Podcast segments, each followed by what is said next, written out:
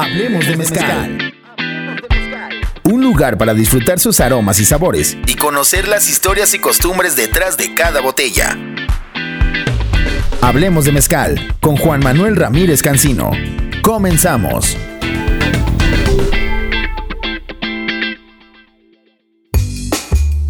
¿Qué tal? ¿Cómo están? Yo soy Juan Manuel Ramírez Cancino y estoy aquí para platicarles sobre el mezcal. En este podcast ustedes y yo descubriremos lo que hay detrás de cada botella de este destilado. Platicaremos juntos nuestra experiencia y nuestras vivencias en el mundo mezcalero, que es muy muy grande. ¿Sabías que? Tan solo el año pasado se produjeron más de 14 millones de litros de mezcal para su comercialización formal. De acuerdo con cifras de Comercam, el Consejo Mexicano Regulador de la Calidad del Mezcal, de estas 14 millones de litros, eh, un poco más de la mitad fueron de exportación y el resto se vendió aquí en el país. Refranero mezcalero. Para todo mal, mezcal. Para todo bien, también. Y déjenme contarles un poco de mi historia, por qué me gusta el mezcal. Antes era de tequila y cerveza, ahora soy de puro mezcal y de repente cerveza. ¿Por qué me gusta este mezcal? ¿Por qué me gusta este destilado? Hace muchos, muchos años eh, un amigo eh, me invitó unos tragos de una botella de mezcal que se llamaba de punta. El mezcal de punta es lo primero que sale en la destilación del mezcal. Sale entre 55 y 75 grados. Entonces imagínense es algo muy, muy fuerte. Para muchos un mezcal de 50 45 grados es normal, pero para muchos es eh, algo muy fuerte. Entonces un mezcal de entre 65 y 75 grados no es conveniente tomarlo por el alto grado de, alcohol que hay en esta bebida pero sí se puede tomar uno y la verdad es que se relaja uno. Yo aquella ocasión le puse el rompecalaveras porque después de haber em, disfrutado, platicado y todo, se va mi cuñado de la casa, iba ya mareado, eh, se echa en reversa y rompe la calavera del carro al pegarle otro. Entonces por eso es que le puse el rompecalaveras.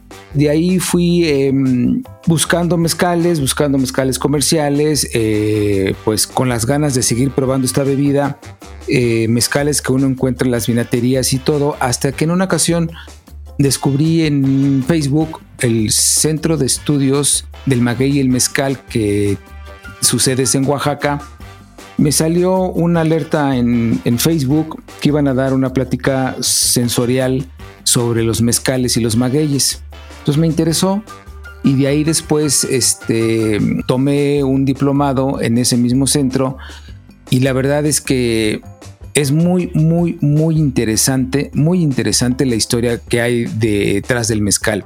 Las historias de familia, las costumbres que tienen las familias, todo eso, la pasión que le impregnan a cada botella, es una forma de vida, es una forma de, ellos convivir con la gente. Para ellos eh, una botella de mezcal, un trago de mezcal, es eh, amistad, es familia, es corazón, es amor, son sus tradiciones, son sus tierras.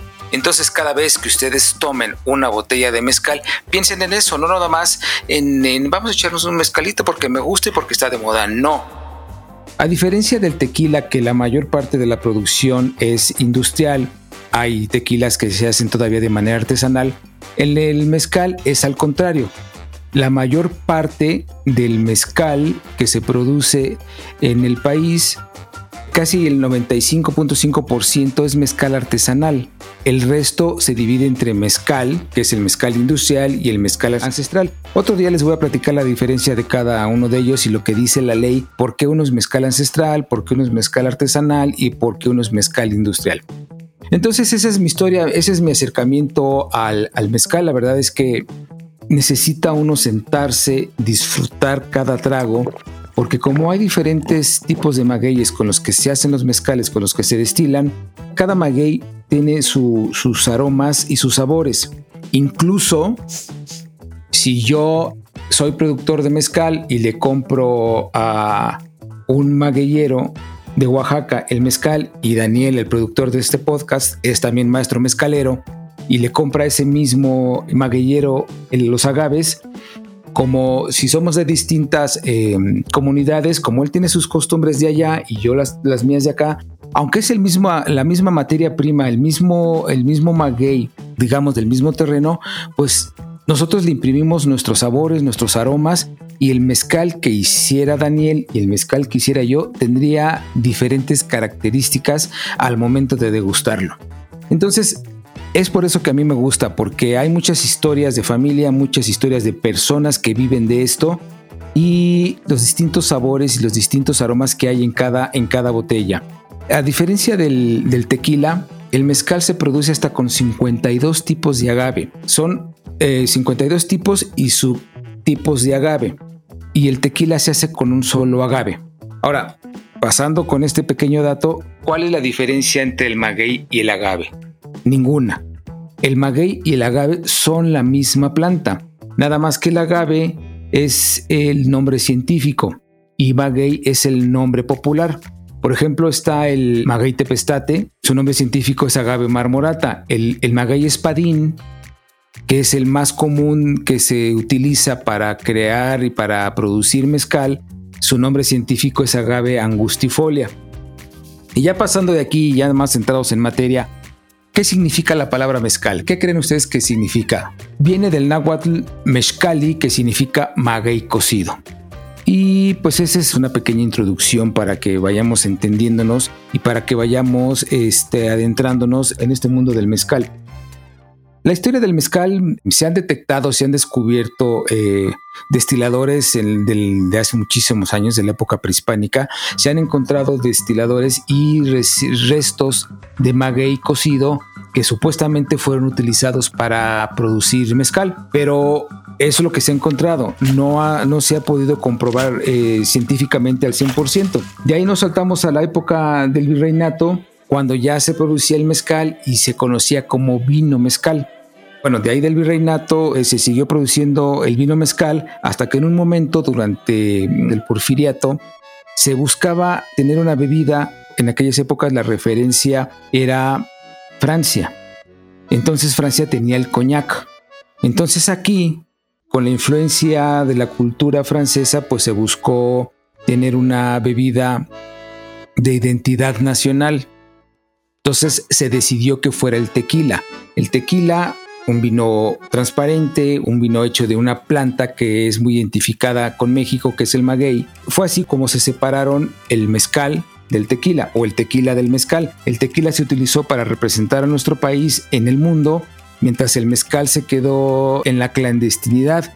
Incluso en aquella época del porfiriato, el mezcal y el pulque, que también es derivado del, del maguey, si tú tomabas mezcal o tomabas pulque, pues es que eras de la gente pobre, de los flojos, de los huevones, mientras que el tequila era, era la bebida de la alta sociedad de nuestro país.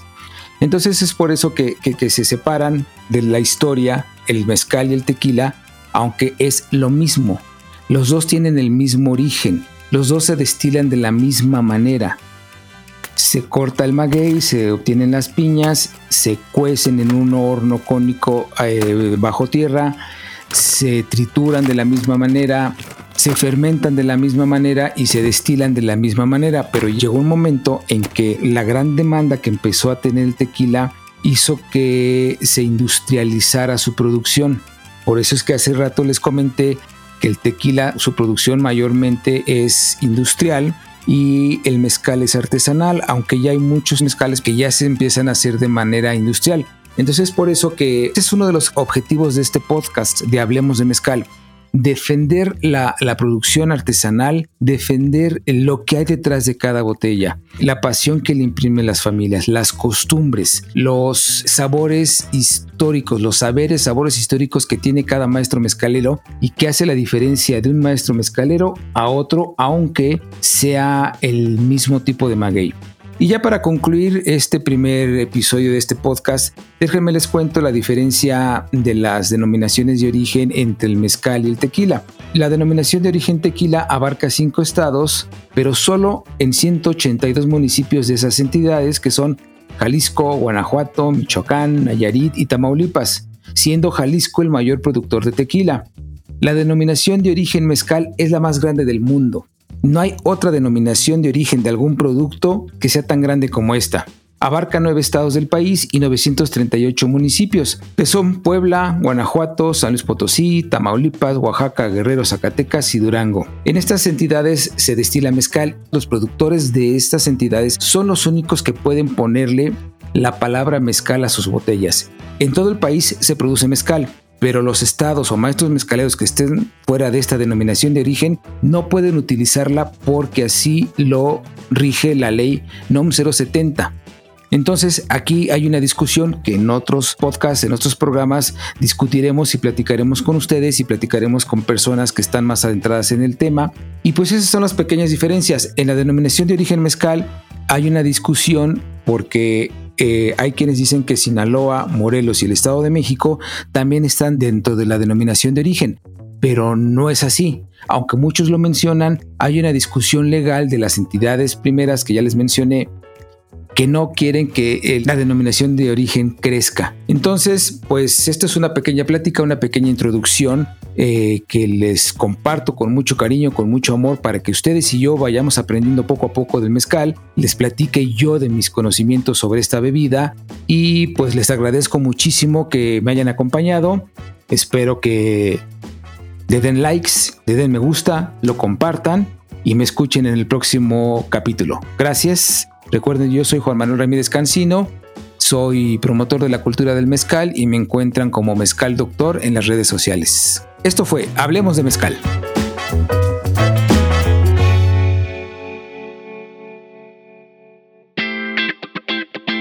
Hablemos de Mezcal.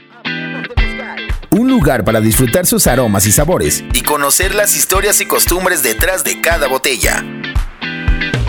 Hablemos de Mezcal con Juan Manuel Ramírez Cancino. Gracias por acompañarnos.